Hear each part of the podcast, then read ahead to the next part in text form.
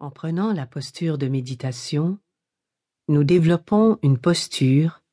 une attitude d'attention, d'ouverture à tout ce qui surgit. Il s'agit là d'un geste très courageux. Je ne crois pas que nous nous engagerions sur cette voie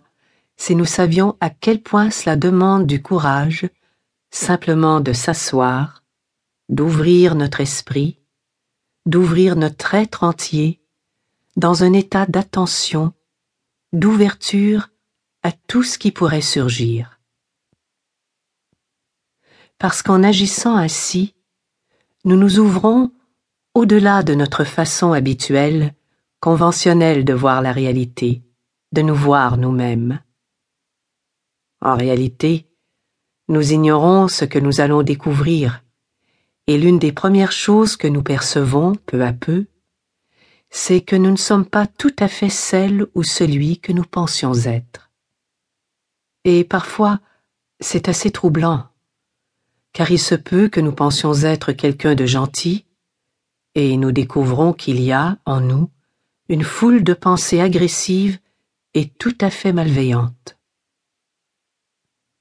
Nous avions peut-être l'impression d'être une personne très spirituelle, et nous découvrons que nous pensons pendant des heures, jusqu'à l'obsession, à toutes ces choses que nous voulons, que nous désirons plus que tout, ces choses qui font que nous nous sentons si bien, le sexe, la nourriture, et tout le reste. Mais là où je veux en venir, c'est qu'il suffit de s'asseoir, de regarder avec ouverture, en étant le plus ouvert possible, pour nous rendre disponibles à laisser aller, à voir au-delà, ou du moins à voir exactement qui nous sommes et ce que nous faisons. On pourrait dire que nous facilitons ainsi la dissolution de certaines manières de voir, et éventuellement de toutes les façons dont nous envisageons habituellement la réalité,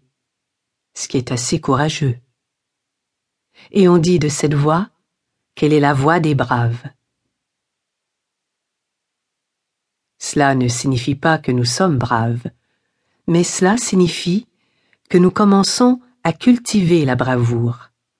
à cultiver notre aspiration à passer de l'étroit à l'ouvert,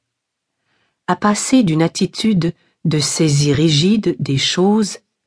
à une perception des choses plus fluide, plus flexible, plus souple et plus ouverte. En empruntant cette voie, et plusieurs d'entre nous ont peut-être vécu cette expérience,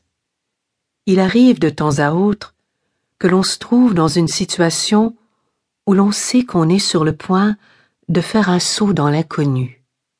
qu'on est sur le point de franchir un seuil. Il arrive maintes et maintes fois au cours de l'aventure spirituelle que nous nous retrouvions dans cette situation où nous poussons notre perception de la réalité un peu plus loin que nous l'avions fait auparavant ce qui correspond au fond à ne plus adhérer et à ne plus s'attacher aussi automatiquement à un mode de perception et de pensée statique pour passer à un mode de perception et de pensée fluide et ouvert. Mais lorsque nous nous approchons de cette réalité, cela éveille toutes nos peurs. Le voyage spirituel consiste en partie à connaître la nature de la peur, parce que nous ne pouvons simplement passer d'un mode de perception et de pensée très rigide et étroit, nous ne pouvons abandonner tous ces conditionnements et ces concepts si réconfortants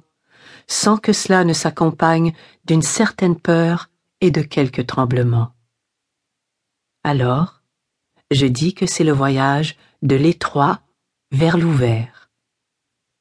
On pourrait dire aussi que c'est le passage de la peur au courage, un processus graduel qui nous rend de plus en plus courageux.